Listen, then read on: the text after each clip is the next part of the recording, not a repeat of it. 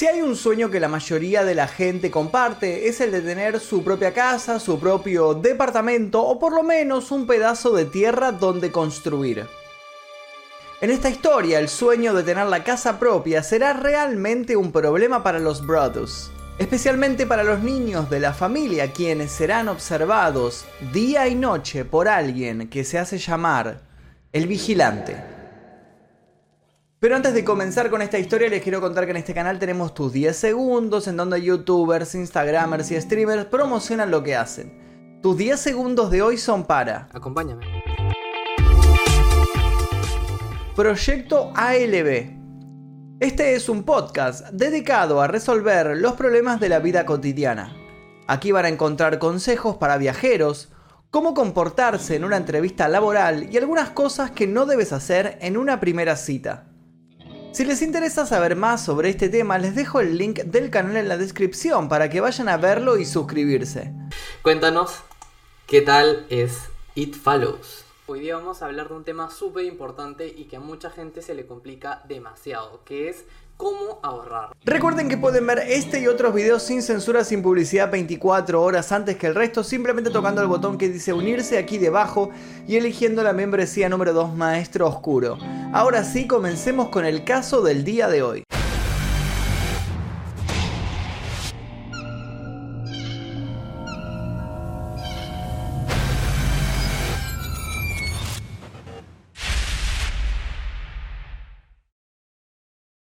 Cuando Derek y María Brodus vieron la fachada del caserón colonial en el Boulevard 657 de Westfield, en New Jersey, supieron que habían encontrado su nuevo hogar. El césped bien cuidado y las aberturas trabajadas destacaban el buen gusto en todo su diseño. Esta construcción, creada en 1905, iba a ser el lugar perfecto para criar a sus hijos. Durante el transcurso del 2014, la familia Brodus estaba ansiosa por mudarse, sobre todo después de desembolsar los 1.3 millones de dólares que habían usado para su flamante vivienda. Desde el momento de la transacción hasta que pudieron adquirir el título de la propiedad pasaron varias semanas. El agente inmobiliario no les había comentado que debían pasar por diferentes procesos hasta poder habitar la locación Así que hubo inspecciones, recorridos y algunos contratiempos. Al momento de transitarlos pensaron que lo peor ya había pasado, pero estaban muy equivocados. Una noche de junio, Derek Brodus acababa de pintar un sector de su nueva casa y salió a tomar un poco de aire fresco. Mientras hacía tiempo para que las paredes se secaran, vio que en el buzón había mucha correspondencia. Él y su esposa habían estado tres días antes acomodando algunos de los muebles de la casa y no habían visto ninguna carta. A Derek esto le llamó la atención, pero se dirigió al buzón y agarró todo lo que había llegado. Entre algunas propagandas barriales encontró un papel doblado que decía para el nuevo propietario. Esto estaba escrito con letra gruesa y bastante desprolija. No dudó en leer esta carta ahí mismo y se encontró con algo escrito a máquina. Querido nuevo vecino del Boulevard 657, permíteme darte la bienvenida al barrio. ¿Cómo terminaste aquí? ¿Te llamó el Boulevard 657 con su fuerza interna? El Boulevard 657 ha sido asunto de mi familia durante décadas y a medida que se acerca su cumpleaños 110, me han puesto a cargo de observar y esperar su segunda venida. Mi abuelo vigiló la casa en la década de 1920 y mi padre la vigiló en la década de 1960. Ahora es mi momento. ¿Conoces la historia de la casa? ¿Sabes lo que hay dentro de las paredes del bulevar? ¿Por qué estás aquí? Lo voy a averiguar. Ya veo que han inundado el bulevar con contratistas para que puedan destruir la casa como se suponía que debía ser. Mal movimiento. No querrás hacer infeliz al bulevar. Tienes hijos, los he visto. Hasta ahora creo que hay tres, por lo que he contado. ¿Hay más en camino? ¿Necesitas llenar la casa con sangre joven? Mejor para mí. ¿Su antigua casa era demasiado pequeña para el crecimiento de la familia? ¿O fue la codicia de traerme a tus hijos? Ahora que sé sus nombres, los llamaré y los traeré hacia mí. Les pedí a los Goods que trajeran mi sangre joven y parece que me escucharon. ¿Quién soy? Hay cientos y cientos de autos que pasan todos los días por el bulevar. Quizá estoy dentro de uno de esos. Mira todas las ventanas desde las cuales se puede ver el interior de la casa. Quizá estoy en una de ellas. Mira a través de estas ventanas a toda la gente que pasa por la vereda del bulevar. Tal vez yo sea uno de ellos. Bienvenido, amigo.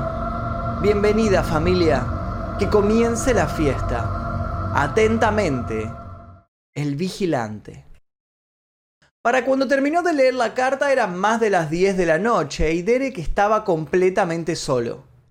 Corrió por la casa, cerró todas las ventanas, apagó todas las luces para que nadie pudiera ver hacia el interior y llamó al departamento de policía de Westfield. A los minutos, un oficial de policía llegó, leyó la carta y dijo, ¿qué mierda es esto? Luego le preguntó a Derek si tenía enemigos, le dijo que mucho no podía hacer y se retiró. Derek no perdió mucho tiempo, salió rápidamente de ahí y fue a reunirse con su esposa y con sus hijos, que todavía vivían en su antigua casa en el otro lado de Westfield. Esa noche Derek y María escribieron un mail a John y Andrea Goods, que eran los antiguos propietarios de la casa del Boulevard necesitaban saber si tenían alguna idea de quién podría ser The Watcher, el vigilador, y por qué había escrito en la carta una frase que decía le pedí a los Goods que me trajeran sangre joven y parece que me escucharon. Andrea Goods respondió a la mañana siguiente. Le dijo que unos días antes de mudarse, de irse definitivamente, los Goods habían recibido una carta firmada por The Watcher. La nota había sido extraña, pero Andrea y su esposo nunca habían recibido algo así en sus 23 años viviendo en esta casa.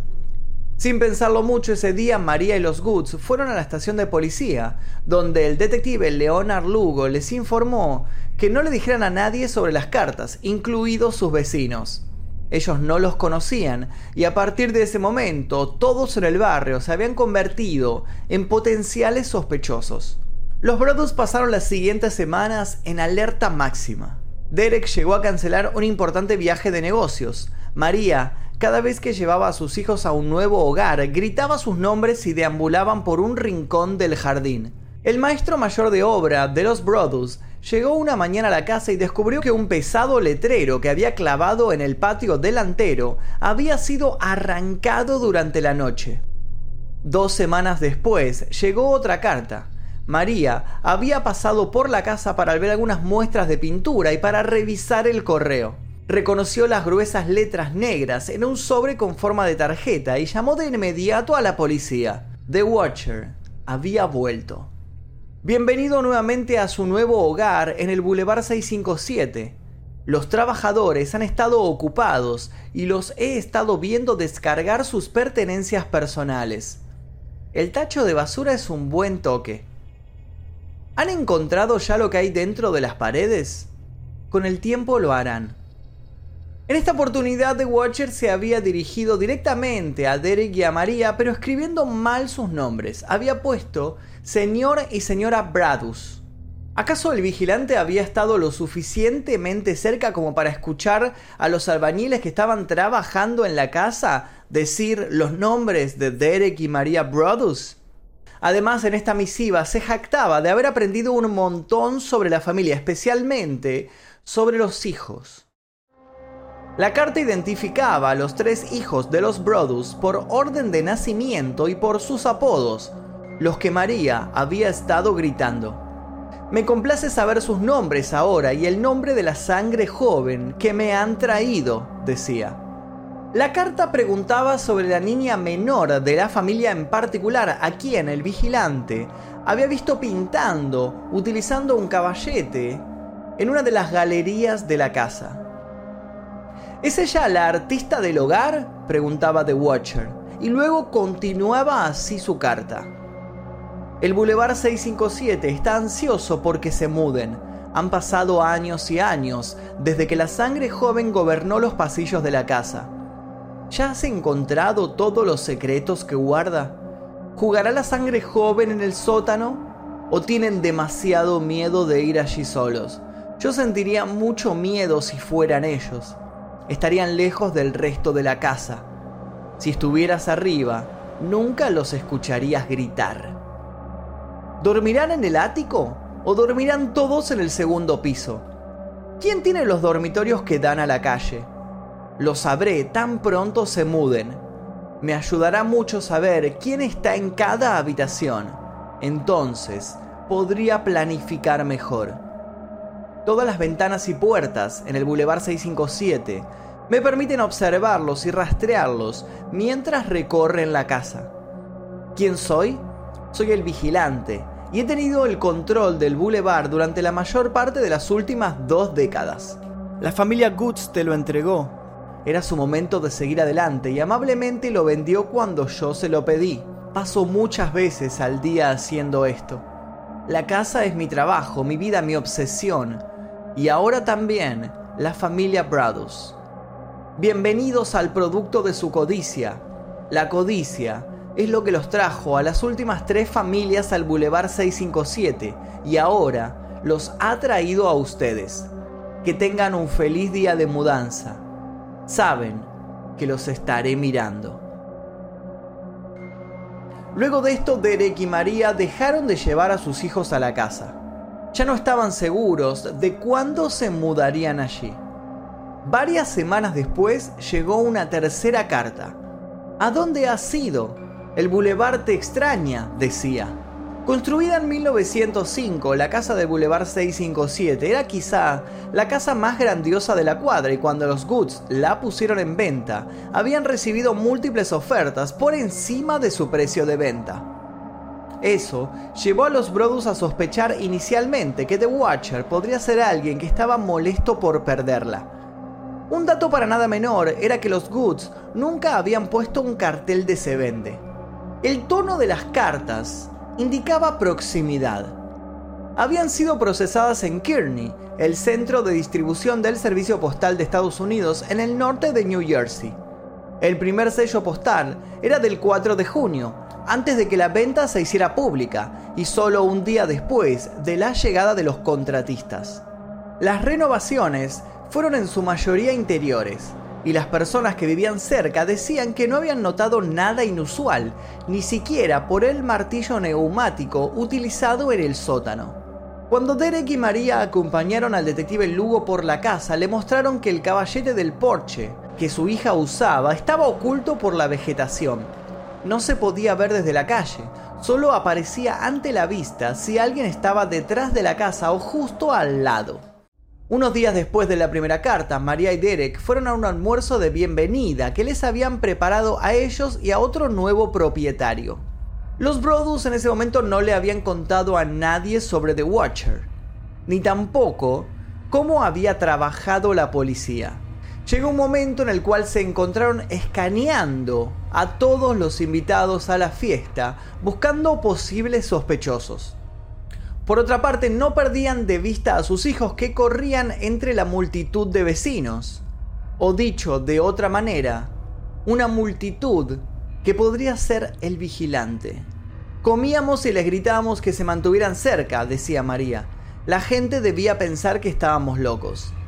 En un momento Derek estaba charlando con John Smith, que vivía a dos cuadras de distancia cuando Schmidt le contó sobre los Langford que vivían entre ellos. Peggy Langford, que tenía más de 90 años y varios de sus hijos adultos que rondaban los 60, vivían con ella. La familia era un poco extraña, aclaró Schmidt, pero inofensiva. Sin embargo, hizo hincapié en uno de los Langsfords más jóvenes, Michael, que no trabajaba y estaba todo el día sentado en el jardín. Derek se apresuró y pensó que el caso estaba resuelto. La casa de los Langford estaba junto al caballete de la galería interna donde dibujaba su hija.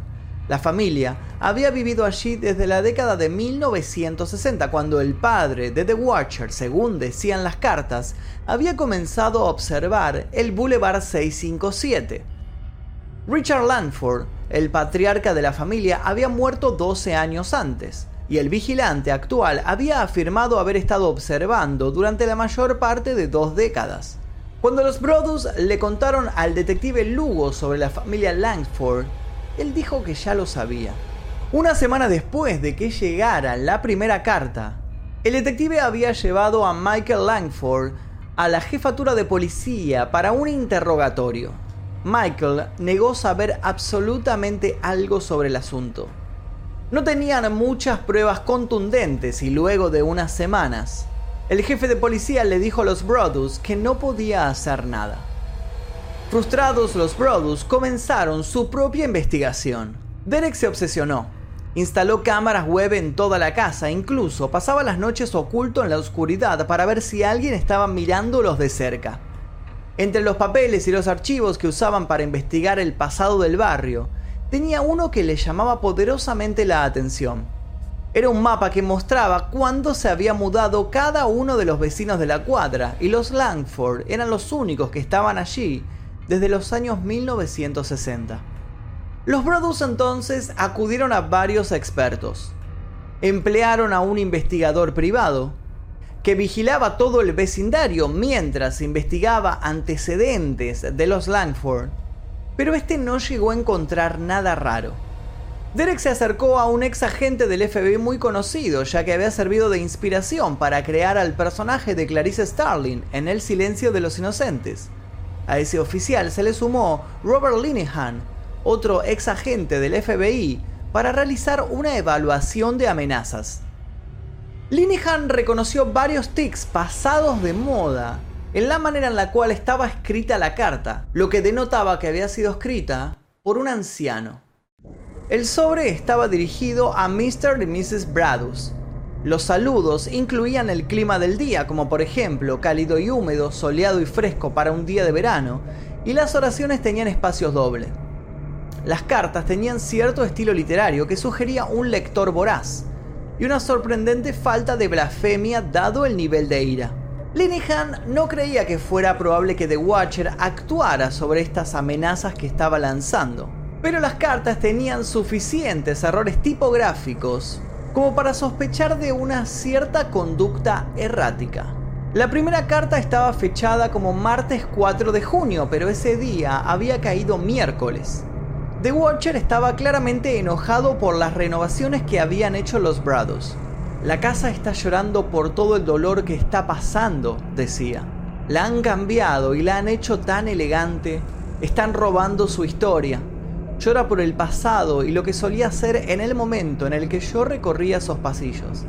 La década de 1960 fue una buena época para el Boulevard 657, cuando corría de habitación en habitación imaginando la vida con los ricos ocupantes de allí. La casa estaba llena de vida y de sangre joven. Luego envejeció y mi padre también, pero siguió vigilando hasta el día de su muerte y ahora miro yo y espero el día en que la sangre joven vuelva a ser mía. Linehan recomendó buscar a alguna ama de llaves que hubiera trabajado allí o tal vez algún descendiente de alguna mujer empleada. Quizás The Watcher estaba enojado porque los Brothers habían comprado una casa que él no podía pagar. No obstante, toda la atención se mantuvo en los Langford. En cooperación con la policía de Westfield, los Brothers mandaron una carta a los Langford anunciando que se iba a demoler la casa, con la esperanza de obtener una respuesta de esta noticia falsa. Pero nada pasó. El detective Lugo llevó a Michael Langford para una segunda entrevista, pero no llegó a ninguna parte y su hermana Abby acusó a la policía de acosar a su familia.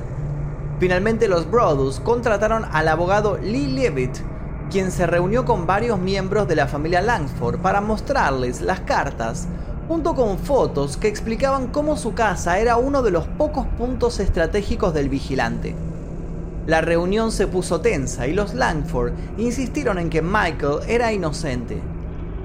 Había razones para incluir a nuevos sospechosos. Por un lado, la policía había hablado con Michael antes de que se enviara la segunda carta, lo que hacía que enviar dos cartas más fuera realmente imprudente. También estaban el resto de los vecinos a considerar. El investigador privado encontró a dos delincuentes sexuales infantiles a unas pocas cuadras. Bill Goodward el pintor de casas de los Brothers, también había notado algo extraño. La pareja detrás del Boulevard 657 tenían un par de sillas de jardín extrañamente cerca de la propiedad de los Brothers. Un día estaba mirando por la ventana y vi a un tipo mayor sentado en una de esas sillas, dijo el pintor. No estaba sentado frente a su casa, estaba frente a la de los Brothers. Pero a fines de 2014 la investigación se había paralizado. El vigilante no había dejado ningún rastro digital ni ninguna huella dactilar. Derek no se quedó quieto y le mostró las cartas a su sacerdote, quien accedió a bendecir la casa. Las renovaciones, incluido un nuevo sistema de alarmas, se terminaron durante los meses siguientes. Pero la idea de mudarse llenaba a los Brothers de miedo y ansiedad.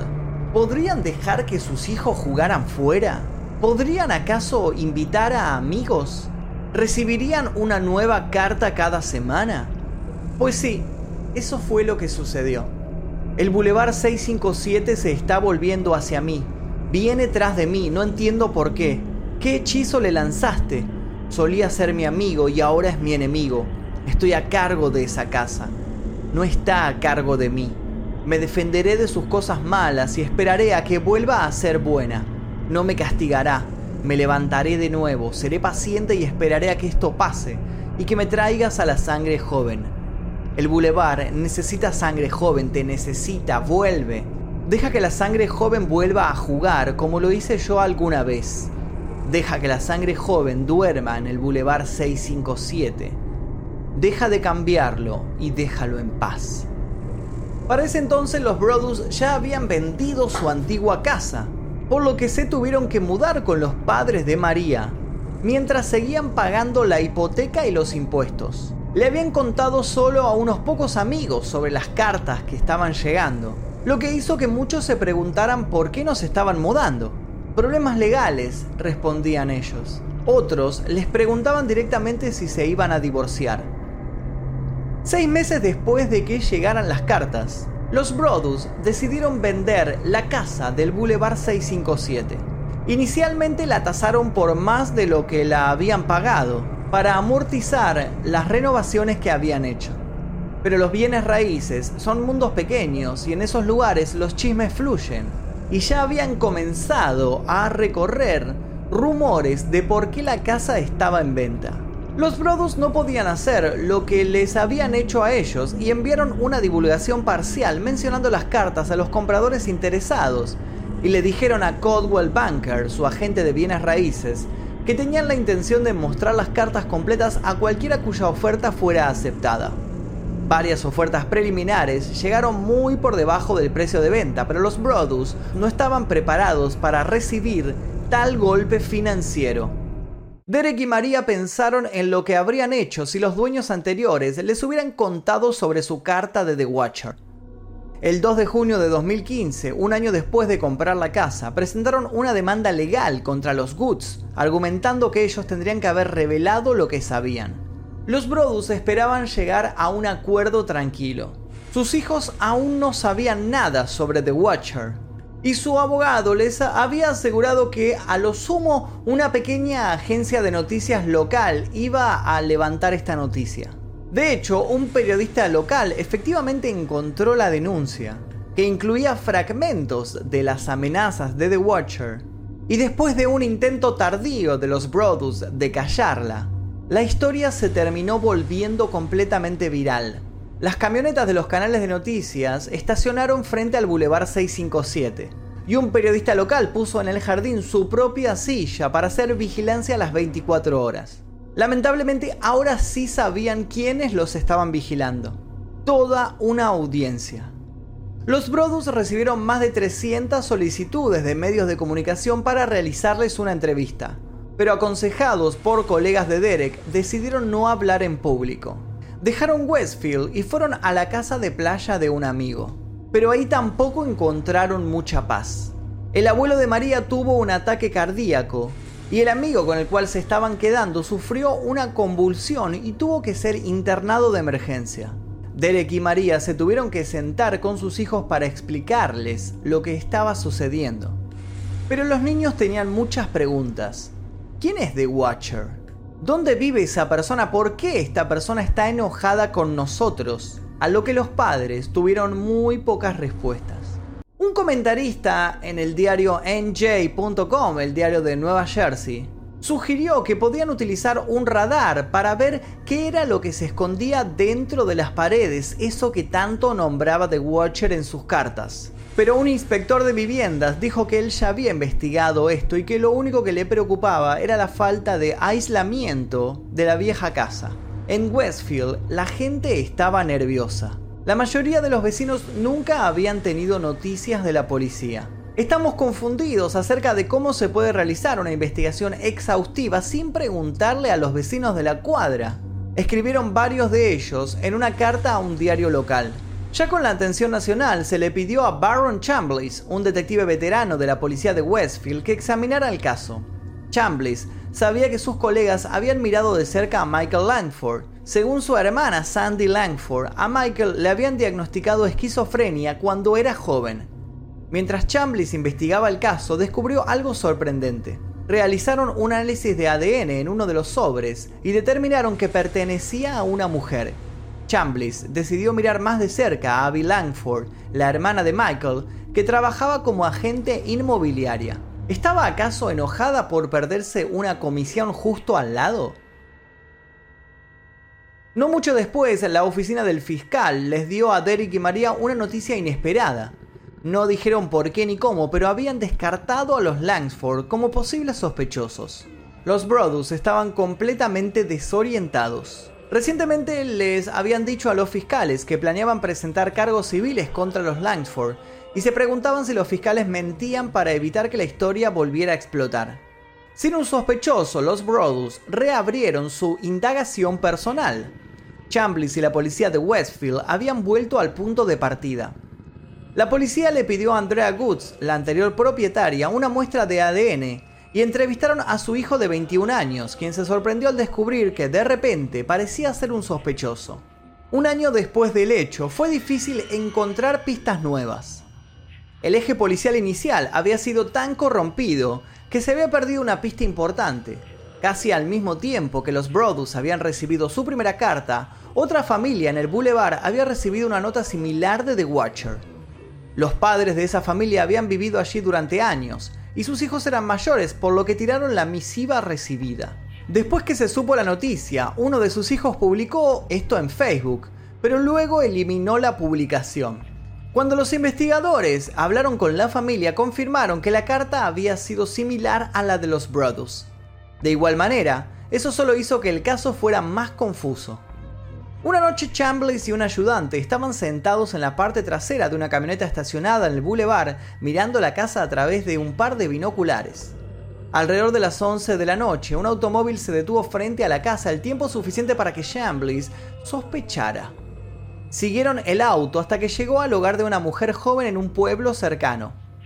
Resulta que su novio vivía en la misma cuadra que los Brodus, la mujer le informó a Chambliss que su novio estaba obsesionado con algunos videojuegos realmente oscuros, incluido uno en el cual se hacía llamar The Watcher. En cuanto al ADN femenino, Chambliss pensó que la novia o alguien más podría haberlo ayudado a enviar los sobres. Esta chica y su novio quedaron fuera de la causa por falta de pruebas. Mientras los Brodus continuaban consumidos por el estrés y el miedo, la historia en Westfield se volvió un poco más espeluznante, casi una leyenda urbana. Los niños ponían como reto de Halloween pasar la noche dentro de la casa abandonada. Una mujer que vivía cerca dijo, después de que se supo la noticia, que ella y una decena de sus vecinos se habían reunido para averiguar quién podría haber enviado las cartas. Al final los vecinos llegaron a una conclusión. Tal vez los Brodus se habían enviado las misivas a sí mismos. La teoría hasta donde llegaba era que los Brodus habían sufrido el remordimiento del comprador o se habían dado cuenta de que no podían pagarla y tramaron un elaborado plan para salir de la venta. Otra idea era que Derek estaba inventando algún tipo de fraude de seguros. Otra era que estaban tramando esto para conseguir un contrato para filmar una película como había sucedido con el caso de Amityville. Pero, en fin, ninguna de las teorías tenía mucho sentido. Los Brothers se vieron repentinamente marginados, no solo de su hogar, sino también de su ciudad. Derek quería irse de Westfield, pero María insistía en no desarraigar a sus hijos. Dos años después de que llegaran las cartas de The Watcher, pidieron prestado dinero para comprar una segunda casa en Westfield, pero quedarse en la ciudad era muy estresante para ellos. La primera vez que María dejó que su hija fuera a la pileta con amigos, se quedó mirando el rastreador del iPhone de su hija todo el tiempo. Mientras tanto, los días pasaban y los Brothers tenían que decidir qué hacer con el Boulevard 657. Su demanda todavía estaba pendiente, pero parecía que había pocas probabilidades de que tuvieran éxito. Algunos estados exigían que los vendedores revelasen condiciones sociales transitorias, como asesinatos o posibles apariciones, pero New Jersey no tenía esta regulación. En la primavera del 2016 volvieron a poner la casa del 657 en venta con la esperanza de que pudiera despertar más interés.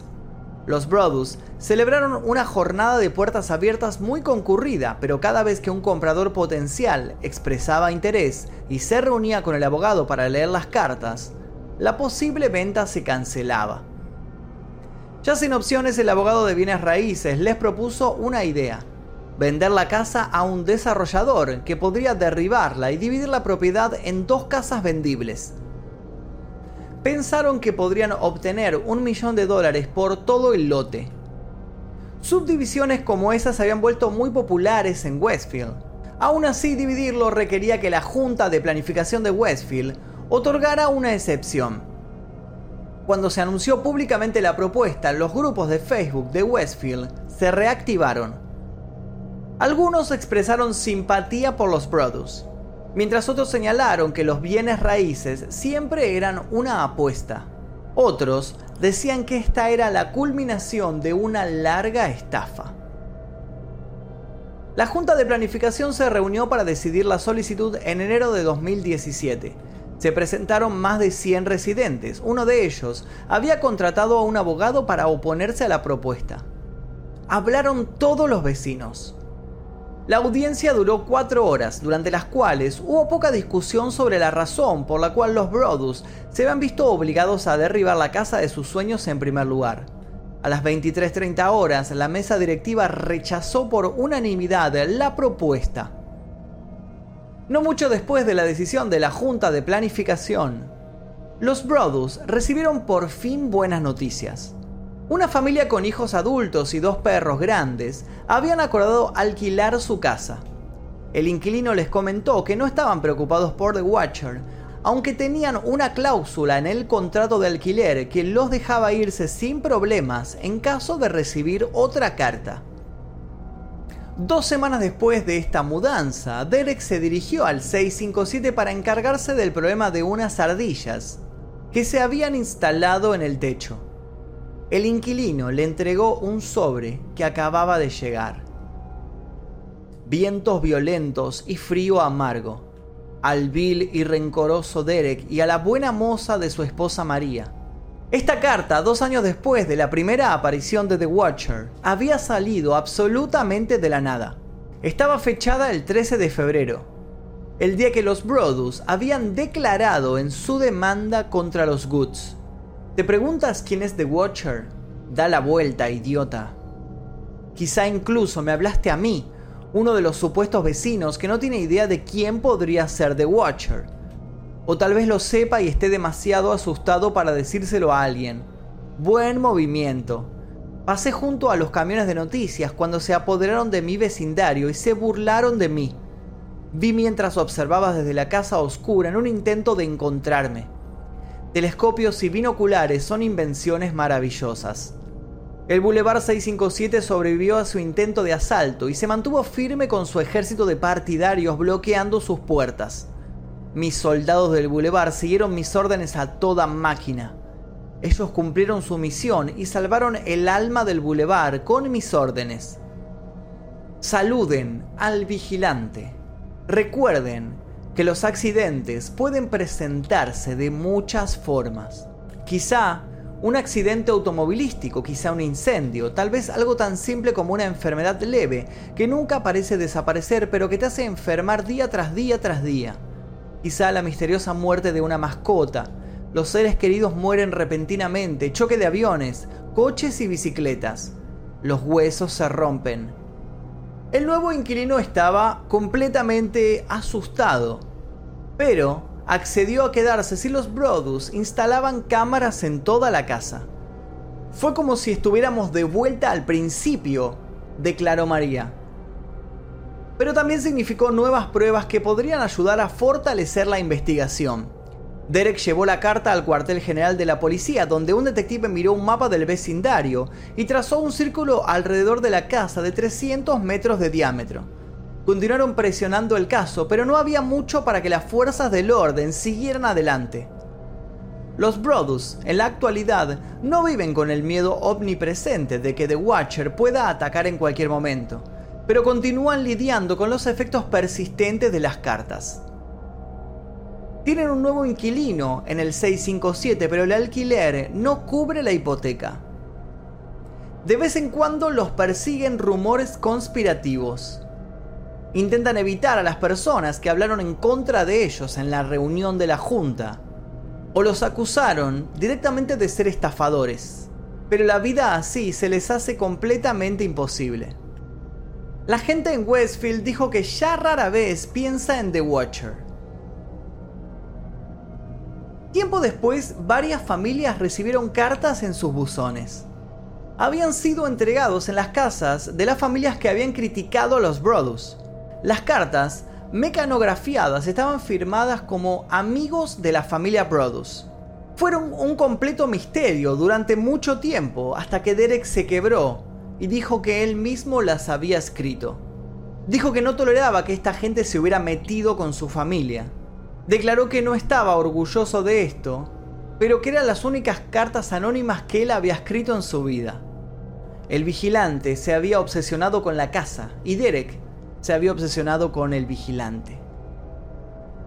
Lo más difícil de digerir para él fue la última carta. Tenía pocas oraciones, pero marcaba un final que se venía a venir desde hacía mucho tiempo. La casa te desprecia. Y The Watcher ganó. Hoy la casa tiene otro propietario y antes de él había pasado por otras manos. No hay noticias de que The Watcher siga vivo o le haya pasado su legado a alguien, pero la seguridad de que la historia siga vigente es completamente real. Esta historia que acaban de escuchar generó una estampida por los derechos para poder filmar una película. Hubo una subasta increíble entre los gigantes del cine. Entre ellos hubo nombres como Universal, Jason Blum, Warner Bros., Paramount, Bad Robot de J.J. Abrams, Amazon y Fox. Pero el ganador finalmente fue Netflix. Después de una atroz batalla de ofertas, Netflix cerró el acuerdo por un largometraje sobre The Watcher. Se cree que será la apuesta más importante del año que viene. Solo resta cruzar los dedos para que los estudios Netflix no reciban ninguna carta de The Watcher. Y hasta aquí el caso del día de hoy, espero que les haya gustado esta historia de The Watcher. No es tan sangrienta como siempre, pero me pareció suficientemente misteriosa como para contarla. Si les gustó, les pido por favor que dejen like, que la compartan por ahí, se suscriban si todavía no lo hicieron y les voy a dejar un par de recomendaciones de videos aquí para que sigan viendo más casos. Mi nombre es Magnum Mephisto, nosotros nos veremos seguramente en el próximo video. Adiós.